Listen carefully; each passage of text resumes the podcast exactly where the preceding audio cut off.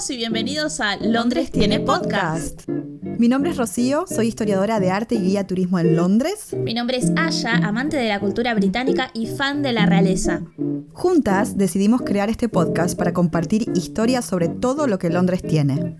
Elegiremos dos temas y ustedes podrán participar votando lo que más les gustaría que contemos. De esta manera, este no será tan solo un podcast, sino tu podcast de Londres.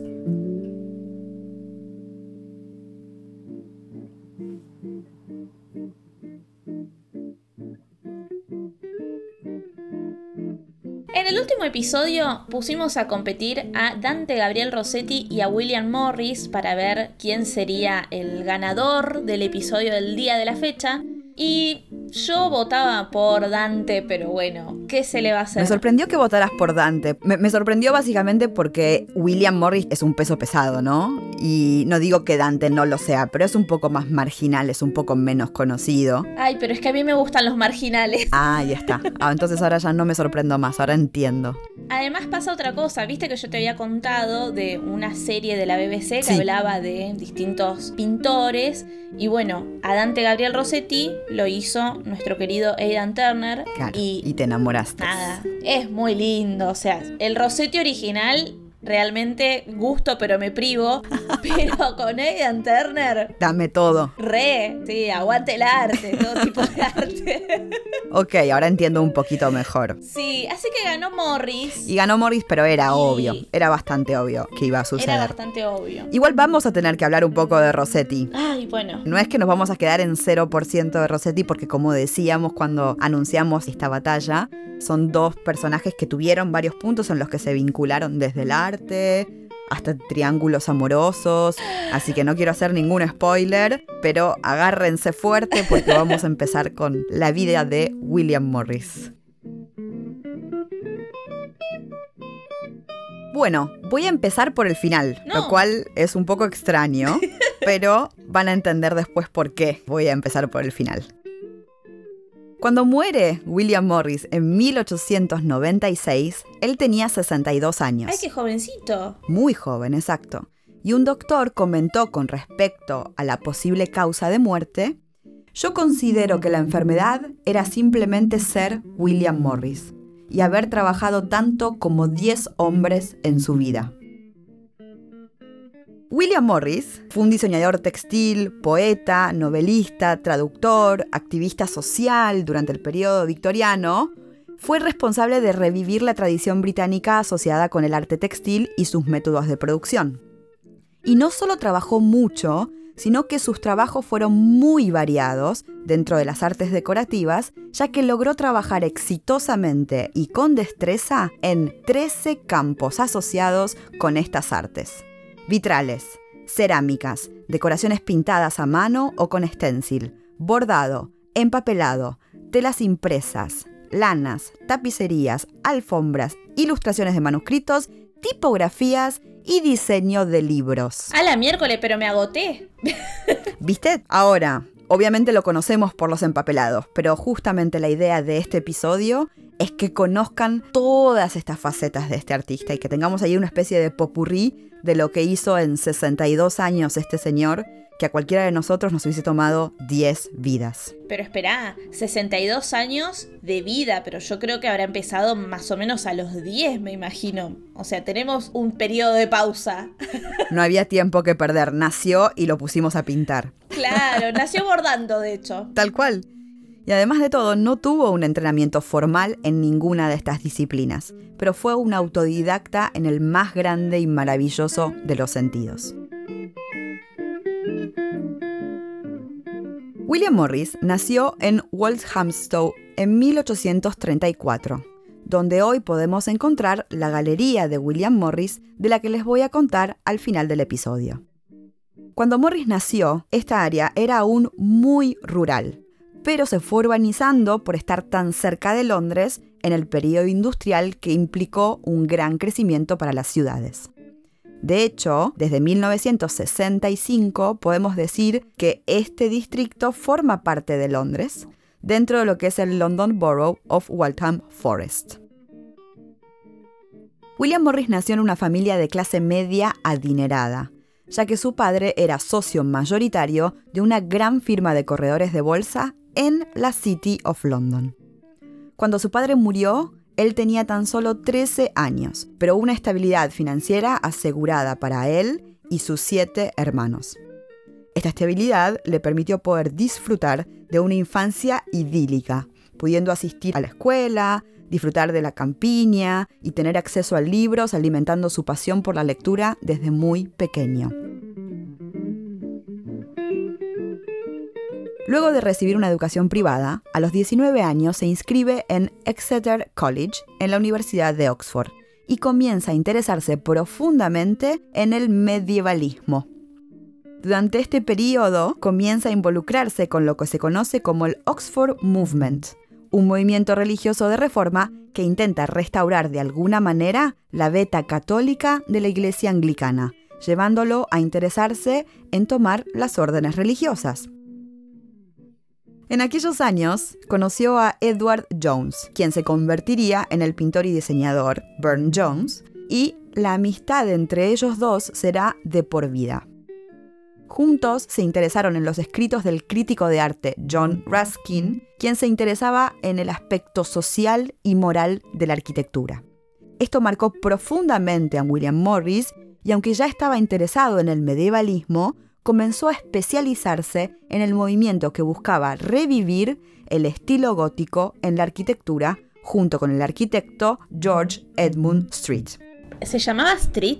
Se llamaba Street. ¿Y sabes quién era este Street? ¿Quién? El que hizo las Cortes Reales de Justicia, el edificio precioso que tenés en Strand. ¡Ay, me muero! Sí, sí, así que lo conocías a Street sin conocerlo. Mira vos. Pero al mismo tiempo, él siguió cultivando su interés por la poesía y comenzó a financiar una revista llamada The Oxford and Cambridge Magazine, donde publicó algunos de sus poemas. O sea que ya empezamos. O sea, unió a las dos. Sí. Qué atrevido. Y si la teoría sobre el arte medieval lo fascinaba, fue un viaje que terminó de sedimentar esta pasión. Tuvo la oportunidad de viajar con sus amigos y colegas, George Edmund Street, el arquitecto, y Burne Jones, el diseñador y pintor, a Bélgica y al norte de Francia.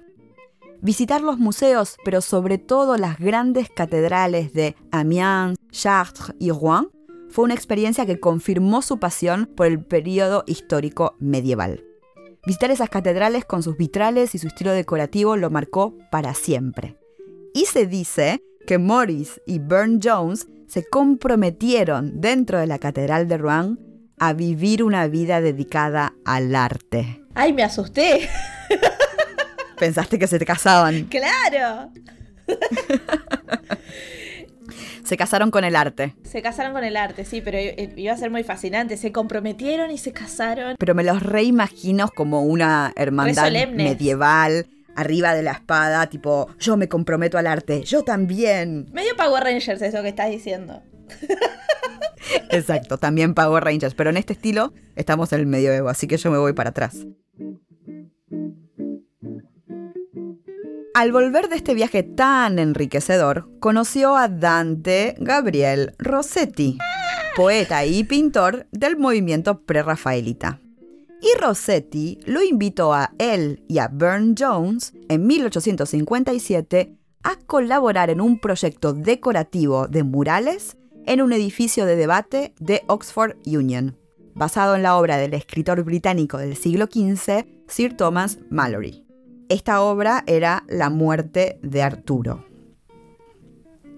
Y aquí es cuando William Morris conoció a Jane Burden. Ella era amiga, modelo y amante de Rossetti y su belleza, considerada distinta a los clásicos cánones de belleza victorianos, van a atraer a muchos artistas del movimiento prerrafaelita. Y ellos van a utilizarla como modelo para varias de sus pinturas. Ahora Rossetti y Morris le van a pedir a Jane Burden que modele para ellos para este proyecto. Este momento fue muy importante por dos motivos. Primero, porque este encuentro entre Rossetti y Morris y Burne Jones implicó el nacimiento de lo que se llama la segunda fraternidad prerrafaelita. Pero segundo, porque este encuentro entre Jane Burden y William Morris hizo que Morris abandonara la idea de tomar las órdenes religiosas y decidiera casarse con ella en 1859. El amor. El amor. Poco después del matrimonio, Morris encargó a su amigo, el arquitecto Phil Webb, que les construyera una casa en Bexley Heath. En aquel momento esto era una ciudad, pero hoy es uno de los distritos al sureste de Londres. Esta casa se llamaría Red House, porque fue realizada en ladrillo aparente, cosa que llamaba muchísimo la atención en aquella época, porque la moda era cubrir las casas con estuco, no dejarlas con el ladrillo a la vista. Y esto es lo que le va a dar el nombre. Pregunta, ¿el estuco sería esta pátina blanca que tienen en adelante? Exacto. Vos cuando tenés una construcción de una casa vas a tener varios estratos, ¿no? El estructural, el que va a mantener el peso, va a ser algún material como si fuera el hormigón armado o el ladrillo. Y después, para cubrir este ladrillo, vos le puedes poner capas y lo que hace que sea lisito y que vos puedas pintarle encima va a ser este estuco. Y en realidad este estuco era lo que no tenía esta casa porque lo que querían hacer es que el ladrillo sea aparente. Por eso se va a llamar The Red House, la casa roja. Como Hampton Court, por ejemplo. Exactamente. Y justamente hay que entender esto del medievalismo y todo lo que estábamos contando. La decoración de esta casa será un proyecto de colaboración entre él y sus amiguitos artistas. Durante este proceso aprendió a crear tapicerías, vitrales, empapelados y todo esto para poder decorar su casa de la manera en la que él lo soñaba y no lo que pudiese conseguir en el mercado para decorarla. Y durante este proceso de decoración y amoblamiento de la nueva casa, Morris y sus amigos artistas decidieron crear una asociación de diseñadores que en 1861 se convirtió en la firma Morris, Marshall, Faulkner and Company. ¿Por qué todos estos nombres? Y bueno, básicamente teníamos los tres propietarios principales, pero el company se refería a los otros miembros de la firma, entre los cuales encontrábamos a Rossetti, Burne Jones y el arquitecto Webb. Ahora imagínense que la idea de diseñar todo lo necesario para decorar interiores de una casa crea una especie de obra de arte total en esta casa. Y como ya se habrán dado cuenta, el estilo sería muy distinto a lo que estaba de moda en aquella época. Estos artistas crearán interiores altamente influenciados en el arte medieval y sus técnicas. Cerámicas, empapelados, muebles, vitrales, cortinas, alfombras, todo diseñado, todo lo que me enamora a mí de este movimiento. Qué, qué lindo. Igual, como aprendés a hacer una alfombra, un tapiz de un día para el otro y hacerlo bien, ¿entendés? Yo estoy hace un año con un bordado de una abeja, ¿entendés? y este tipo se aprendió a hacer alfombras y no solo aprendió a hacer las alfombras, las hizo bien y las vendió, o sea, Tal cual. Sí, sí, Increíble. sí. Igual me gusta esto de que el factor autodidacta sobre todas las cosas, ¿no? El hecho de que me gusta esto, voy a aprender a hacerlo. Y muy probablemente vos también hiciste una cosa así en tu vida. No sé, te gustaba tal cosa y si bien no sos un especialista del, del rubro, te especializaste, no sé, en manejar tus redes, en crear tu em-, empresa, todos nosotros en hacer este podcast. Obviamente no somos a esa escala aún, todavía somos jóvenes, tenemos tiempo. Claro. Pero esta idea de, ay, me gusta esto, quiero dominarlo, quiero saber hacerlo. Y el objetivo final era crear un universo en el que me gustaría vivir. Y que eso después despierte a, ah, tal vez no somos los únicos que vayan a apreciar esta faceta. Claro. Por eso me parece re lindo empezar contando esto. Como me compré una casa y entonces si yo tengo un amigo que es pintor, un amigo que hace alfombras, un amigo que hace esto, les voy a decir que vengan y lo que no sabemos aprendámoslo juntos, hagamos un taller juntos. Ay, qué O sea lindo. que eso me parece que es hermoso. Esta idea de trabajo diseñado específicamente para un lugar, una idea de lo único, contrastaba con lo que la revolución industrial y los procesos de manufactura industrial creaban. Los objetos que se producían con métodos industriales eran accesibles, ya que su producción era en grandes volúmenes, con técnicas mecánicas. En estos procesos, la mano del hombre se alejaba de la producción del objeto y el factor único de los objetos de alguna manera desaparecía. Esto es lo que deciden cambiar el movimiento Arts and Craft, del cual Morris va a ser uno de los líderes. Ya, por definición, arte y manualidades nos acerca a esta idea de cómo se hacían las cosas, con las manos. pero también se trataba de una reacción contra los efectos de la industrialización y el estatus relativamente bajo que tenían las artes decorativas en aquel momento.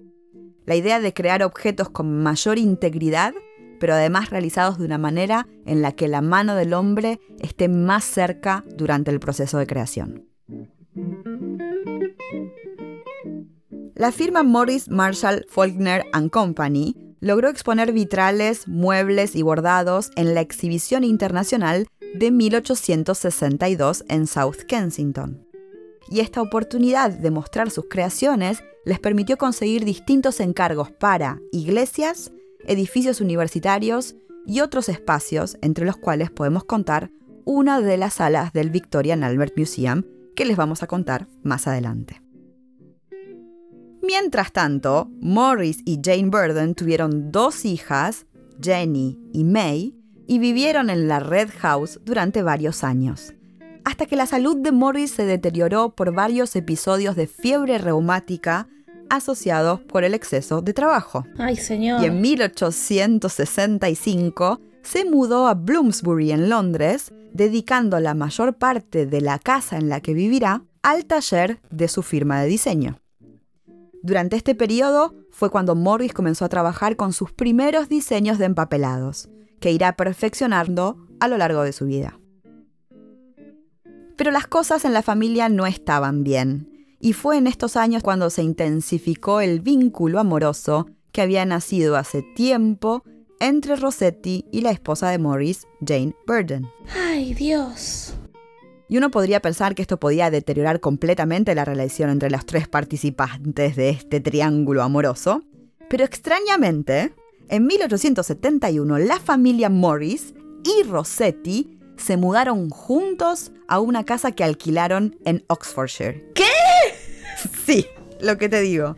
Claramente no es que estaba todo muy bien, pero algo pasó que hizo que Morris acepte este amorío entre su esposa y Rossetti. Si no, claramente no lo hubiese invitado a vivir junto en la misma casa. No lo puedo creer. Y si este triángulo no es un cuadrado amoroso, es simplemente porque Rossetti, que estaba casado, perdió a su mujer, Elizabeth Siddall, en 1862. Estoy anonadada.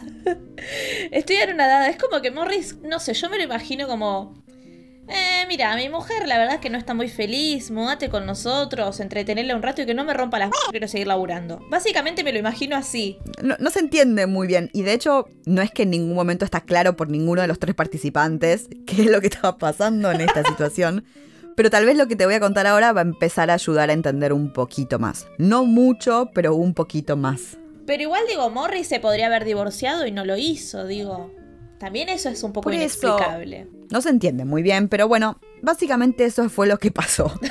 no, me encantaría poder aclararles un poco más. Les puedo contar mucho de Arts and Craft, pero no les puedo contar las decisiones mentales de William Morris, lamentablemente.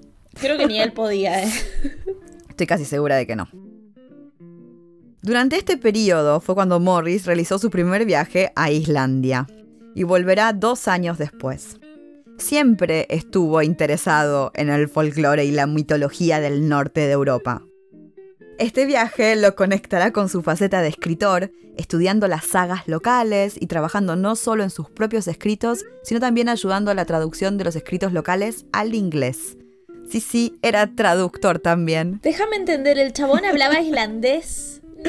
Trabajaba en colaboración con autores de Islandia, y al mismo tiempo él leía, porque era algo que le interesaba. Le interesaban las lenguas nórdicas a partir de cómo él podía aprender y conocer estas historias, ¿no? Cuando vos te da curiosidad algo, si lo lees en la lengua local mejor, y en aquel momento sobre todas las cosas, porque no es que conseguía los libros en todas las lenguas que querías. Por eso él también formando parte del proceso de traducción es súper importante. Es increíble porque encima no es que se interesaba por una publicación en, no sé, italiano, en alemán, que de pronto tienen algún parecido, pero en islandés. Sí, sí, sí, sí. Me hace sentir muy mediocre en mi vida este hombre. Y todavía no terminé. No sé cómo vamos a llegar al final. Acuérdense, 10 vidas. Ahora, el proyecto de la Casa del Amor en Oxfordshire no funcionó bien, ya que en 1874, o sea, tres años después de haber empezado esta locura, Rossetti dejó la casa definitivamente luego de sufrir una crisis mental e intentar suicidarse. A la miércoles. Y al dejar la casa, Rossetti también decidió aislarse de la familia Morris y no formar más parte de este triángulo amoroso. Ah, y dejó de ser amigo de, de Morris.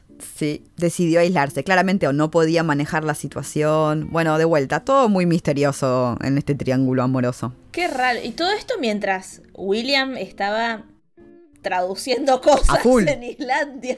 Con una mano estaba traduciendo, con la otra estaba haciendo un empapelado, con el pie estaba tallando un bit- una madera y con el otro estaba haciendo un vitral. Qué Sí. Háblame de multitasking. Sí. Y bueno, justamente volviendo a todo lo que estaba haciendo mientras le estaban pasando todas estas cosas, la firma de diseño se reorganizó, convirtiéndose en 1875 en la famosa Morris Co., ya que él se convirtió en el propietario principal. O sea que abandonamos a todos los otros y quedó Morris Co. Lo cual no quiere decir que no colaborara con artistas, sino que él era el dueño al 100% de la empresa. Y en este periodo fue cuando empezó a experimentar con un tipo de tinturas vegetales altamente influenciado por las tinturas medievales, que claramente no utilizaban químicos. Claro. A todo esto, me estuve viendo unos documentales de los peligros de la casa victoriana Sí. y me encontré con Morris.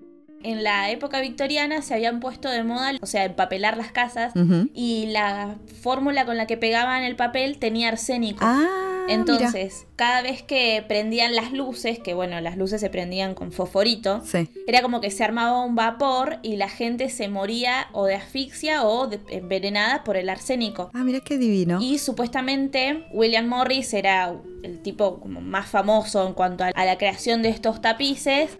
Y en la fábrica en la que hacían los papeles con sus diseños, trabajaban con arsénico. Ah, mira. Y él como, no, yo no trabajo con arsénico. Sí, papá, estás trabajando con arsénico porque la gente está muriendo porque tus papeles tienen arsénico. Qué fuerte. Pero bueno, básicamente eso era un re peligro en la época victoriana porque bueno, se habían puesto de moda los papeles tapices y depende del tipo de tinte que tenía el papel, tenía más o menos arsénico. Por ejemplo, los que eran más verdes, que hola William Morris, te hace Claro. todo de vegetación. El verde tenía como más contenido arsénico. Mira vos. Y eso que él trabajaba con tinturas bastante naturales. Pero bueno, lo empezó a hacer al final de su vida, las tinturas naturales. Lo que podría explicar lo que estás diciendo ahora. Bueno, mira lo que me enteré. Siempre se aprende. Aguante Morris, hizo arsénico. Si a mí me viene en condición Morris y arsénico, yo agarro las dos juntas, discúlpame. Bueno, qué sé yo. De algo hay que morir, aunque sea morir en una sala tan Tal bella. cual, digo, bueno, te morís pero con estilo, con un papel tapiz diseñado por Morris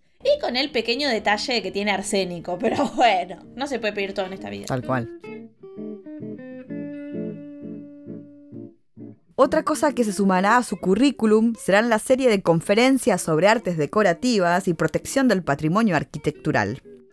Y como si fuera poco, en 1877 fundó la Sociedad de Protección de Edificios Antiguos, tratando de luchar contra los métodos de restauración violentos y muchas veces invasivos en edificios religiosos en Gran Bretaña. Señor, pare un poco. Y bueno, justamente, ¿no? Decís, bueno, con todo esto te va a calmar un poco. No. También le llegó la beta de activista político en su vida, claramente. Y se unió a la Federación Sociodemocrática, acercándose y comunicando los valores del socialismo. Y obviamente, luego decidió fundar su propia asociación socialista en Hammersmith, donde se mudó con toda la familia Morris en 1879. Su casa se va a convertir en un lugar de encuentro y conferencias para esta asociación socialista. Qué tremendo. Ya sé que puede sonar un poco abrumador lo que les voy a decir, pero no puedo evitarlo. Nuestro querido Morris decidió comenzar una imprenta también, llamada Kelmscott Press, en 1891. ¿Qué? Colaborando con el diseñador Emery Walker, en seis años produjeron 53 obras. Y obviamente fue el creador de tres fuentes tipográficas No, no. en su imprenta. Usa Time New Roman. Creó tres tipografías.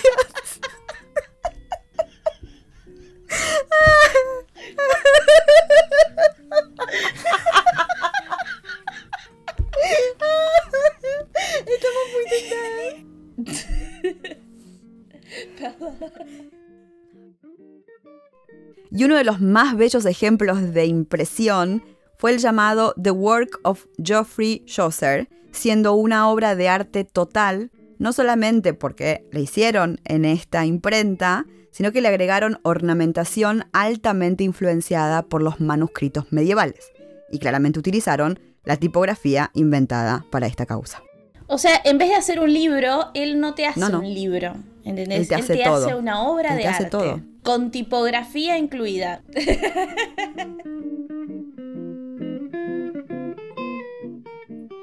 Y bueno, ahora que escucharon todas las cosas que William Morris hizo en su vida, tal vez puedan entender lo que les conté al principio de este episodio. Morris murió al volver de un viaje de Noruega, evidentemente agotado de esta vida tan repleta de actividades. Y su tumba, crean o no, es muy simple. Fue diseñada por su amigo, el arquitecto Webb, quien había diseñado The Red House, y se encuentra en Clemscott Churchyard, en Oxfordshire, cerca de esta casa del Triángulo del Amor. ¡Qué tremendo! Sí. Para concluir, lo que decidí fue mencionarles dos lugares emblemáticos que ustedes pueden visitar en Londres para descubrir más sobre Morris. Sí.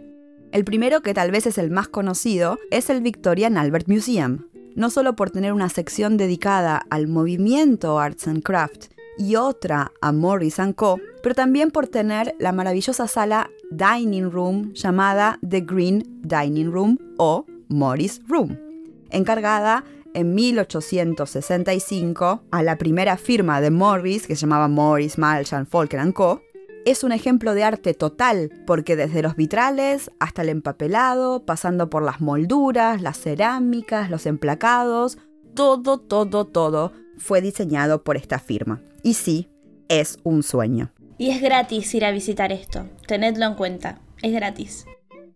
Y el segundo lugar que les quería aconsejar es la William Morris Gallery, que es el museo en el que pueden ver todo lo que les conté en este episodio entre diseños para empapelados, muebles, tapicerías, pinturas, libros, ilustraciones, vitrales, todo lo que decidió hacer. Esta galería se encuentra en la casa en donde vivió él de joven con su familia, y si les apasiona este movimiento artístico y la figura de William Morris, no se la pierdan cuando vengan a Londres, porque además, así como el Victorian Albert Museum, el acceso es gratuito.